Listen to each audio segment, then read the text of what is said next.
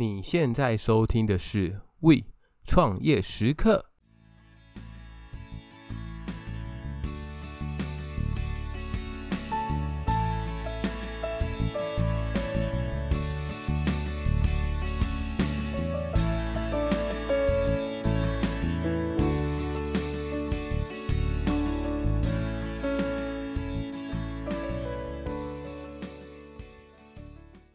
Hello Hello，大家好，欢迎回到 We 创业时刻，我是 Echo，很开心又回到了我们的节目当中。这个礼拜刚好放完端午连假，的天气真的非常的好，大家有没有出去哪边走一走啊？这个假日听了很多周边的亲朋好友推荐我一定要去看近期最精彩的一部电影。没有错，就是阿汤哥演的《捍卫战士二》。开始其实很多时候，如果别人跟你说：“哎，这部电影很好看”，你的心里就会有个预期的期待，说：“哦，应该会很好看。”但是很多时候，其实因为你的预期，就是你的期望越高，你的失望就会越大。我觉得这部电影就是怎么形容它？就是说，就算我有这个期待之后，我去看了，我还是觉得哇，真的非常的好看。我也没有看第一集啊，所以我也直接是从第二期开始看。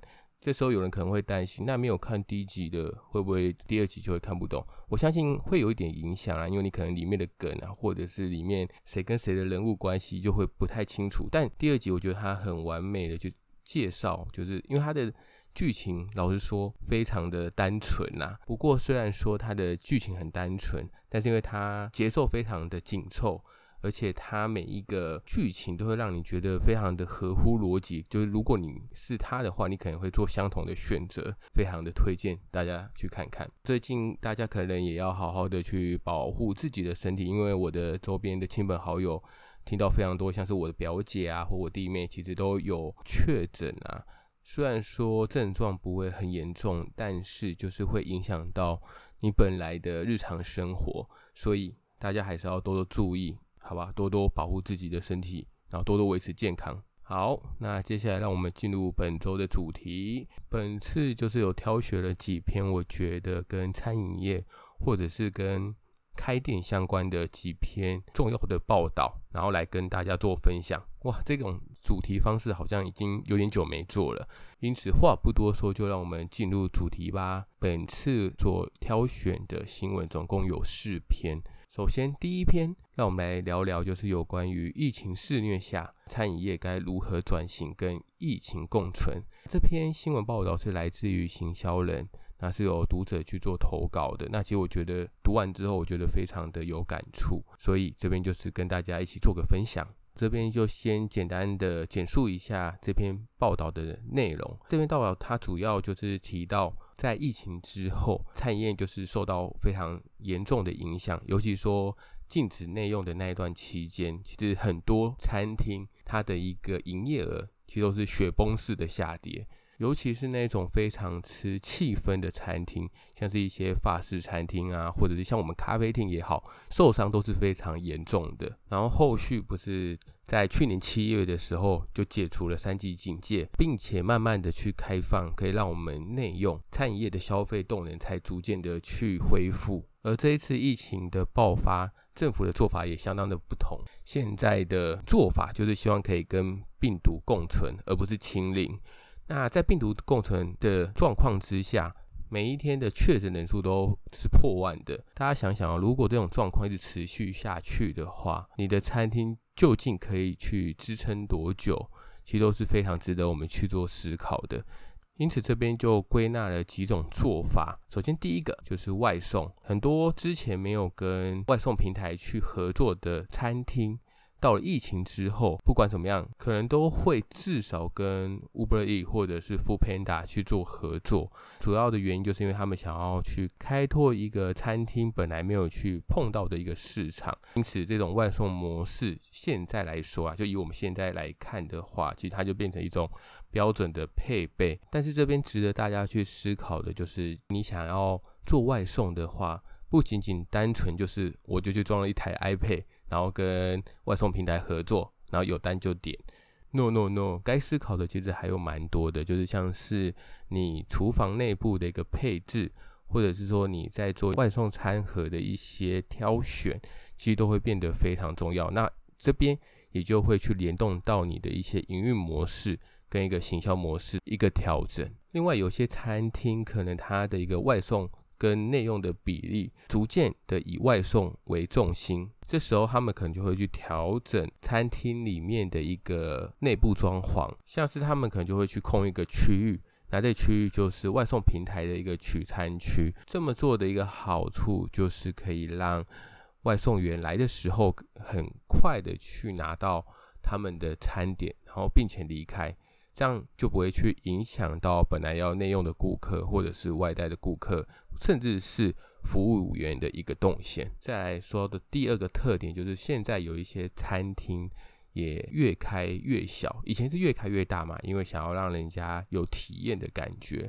但现在某些餐厅他们的营运策略已经变得是越开越小，尤其是之前有一阵子非常夯的幽灵厨房或者是虚拟厨房，要开这种餐厅类型的朋友，真就要好好的去计算你的收入能不能足以去。支应你的外送平台的成本，或者是你的食材成本，可能就要好好的去做一个评估。在第三个重点就是提到有关于加热即食的一个商机，就是很多餐厅他们也开始做自己的料理包。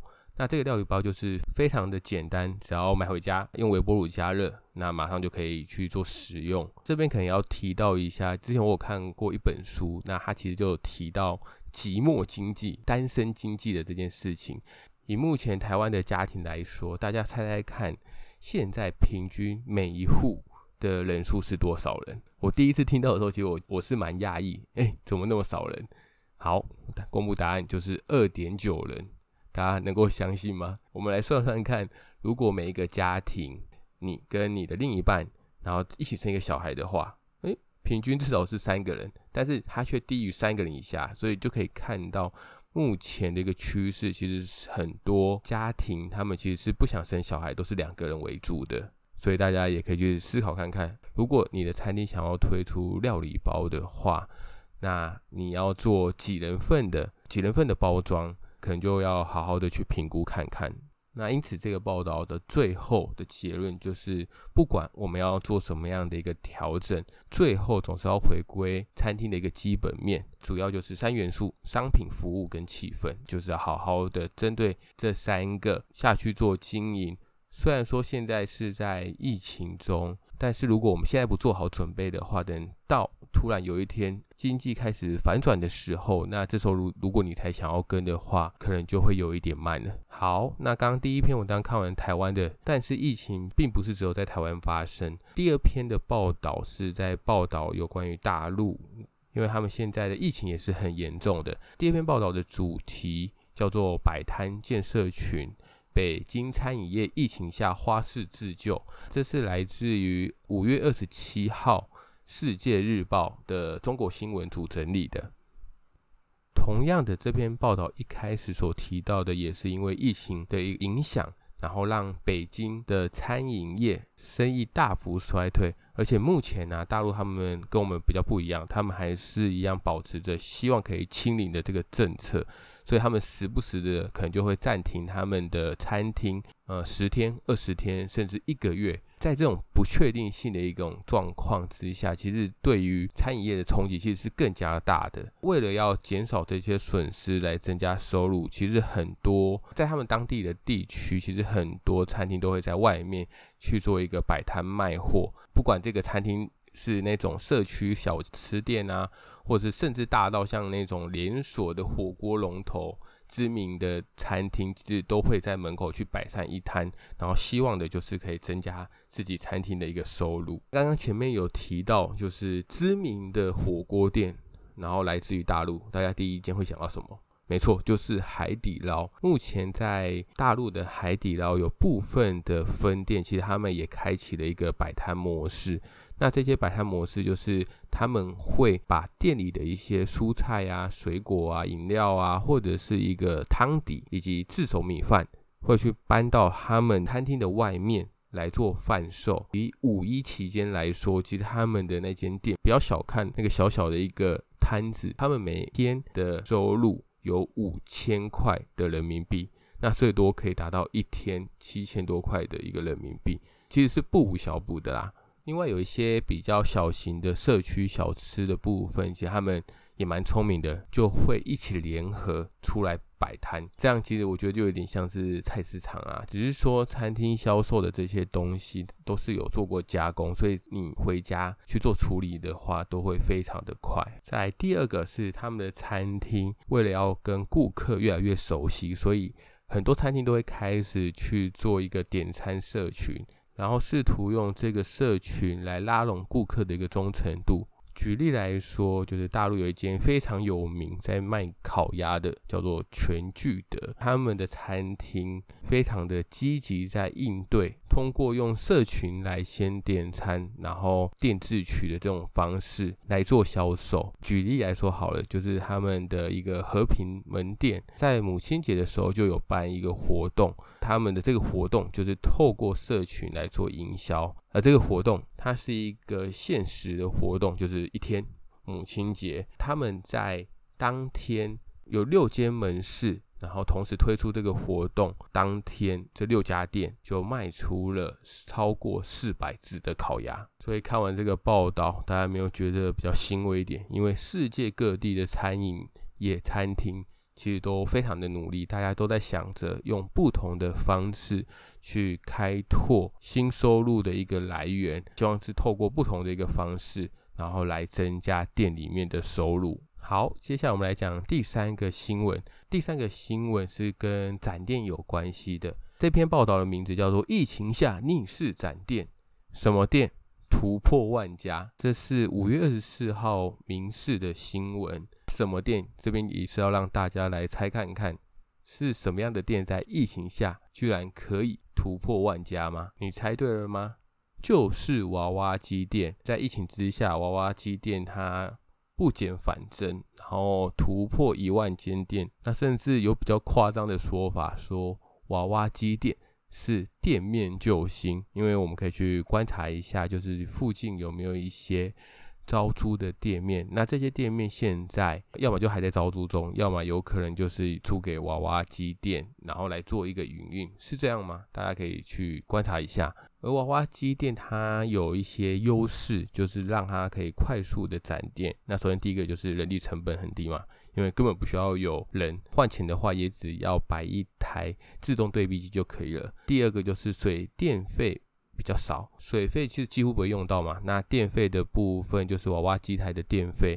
那有一些比较好一点的，可能会装一个电风扇，或者是装冷气。冷气我比较少看到啦，电风扇的话我是比较常看到有这一种，所以水电费也是不会太高。以及第三个是付租能力强。这篇报道当中其实有统整了娃娃机破千家的一个县市。那首先第一名是新北市，它有一千五百五十五家；台中市是第二名，它有一千四百四十二家；以及桃园市是第三名，它有一千两百八十七家。全台加起来有一万零四十七家，而全国的营业额突破七点七亿元。这一些娃娃机店都是开在夜市或者地方商圈的一个部分，因为人流要比较多的地方，才会有人进来夹娃娃嘛。台北市。不是前三名，我觉得很大的原因就是租金太贵了，可能租金根本没有办法去负荷它的一个收入，所以才会导致这种状况发生。那这边大家可以再持续的去做一个观察看看。好，接下来我们来看一下最后一则新闻。这篇报道的名字叫做《后疫情时代台北市店租大洗牌》，这一区的店租竟然超越大安区。这篇新闻比较久以前，是三月二十一号。但我觉得它蛮有趣的，所以我还是把它列入了这一次跟各位分享的一篇报道当中。这篇报道主要是根据实价登录以及一些房屋中介的机构，他们去做一个统整。以去年来说好了，台北市它的一个实体的店面租赁笔数，其实它是大幅的衰退，但是吊诡的是，平均店租却微幅成长。增幅最大的一个地区，居然是万华区，它年增四四点三趴，平均店租三千五百二十三元。而万华区的涨幅以及平均店租都击败了去年台北市的店租冠军大安区。接下来我们来看一下，就是关于内政部的实价登录统计，台北市在去年全年，就是二零二一年。一楼的店面租赁共有五百二十一笔，那跟二零二零年相比，其实减少了二十点三趴，那就是因为疫情的影响。在十二个行政区当中，仅仅只有两个行政区它的笔数是增加的，分别就是南港区它年增十七点六趴，以及北投区年增八趴。其他的十个行政区它的租赁笔数其实都是下滑的，其中啊笔数减幅最多的是大同区。它年减五十趴，大安区的年减三十七点七趴。这边可以讲一下，就这篇新闻报道当中，以二零二一年的平均单价来做排序的前五名。分别就是第一名，刚刚有提到的，就是万华区嘛，那它平均单价是三千五百二十三元。第二名就是大安区，它是三千零四十元。第三名是信义区，是两千五百三十一元。第四跟第五名分别是中山区跟中正区。中山区的话，平均单价是两千四百八十二元，以及最后的中正区是两千四百四十九元。这个部分就是我会把它贴在 note 里面，那大家如果有兴趣的话，就可以去看看你的。餐厅目前是你的店面目前是属于哪一区？跟大家来做相比的话，它的一个平均单价是不是有比较高的状况，或者是比较低的状况？那大家都让大家在去做承租店面的时候，其实心里都会比较有一个底。然后让我们可以知道说，我们目前的一个租金是符合市场行情的，还是其实已经脱离市场行情了。好啦，那以上就是本集的内容啦，希望大家会喜欢。最后这边再跟大家分享一下，因为我跟我弟其实我们在 FB 当中有经营一个社团，叫做是一个顶浪社团，那就是希望大家在顶浪店面的时候可以有更多的资讯。可以去做参考，然后在这个社团当中，其实我都会分享一些有关于我们目前顶浪社团的一些资讯，就是可能说在我们都会统整每一个月，然后哪一个地区顶让的家数是最多的，那它的一个平均租金是多少，平均顶让金是多少，并且我们还会分不同的业别，可能说你是咖啡厅啊，你是早午餐啊，还是你是火锅店等等，我相信。每一间店，或是每一种类型，它的一个顶让金额都会非常的不一样。所以如果有兴趣的，我会把我们 FB 社团的连结放到下面，那你可以带到我们社团当中来看看哦。那如果有任何问题的话，也都欢迎寄信或者是直接私讯我和我说哦。好，那谢谢大家的收听，让我们下次再见喽，拜拜。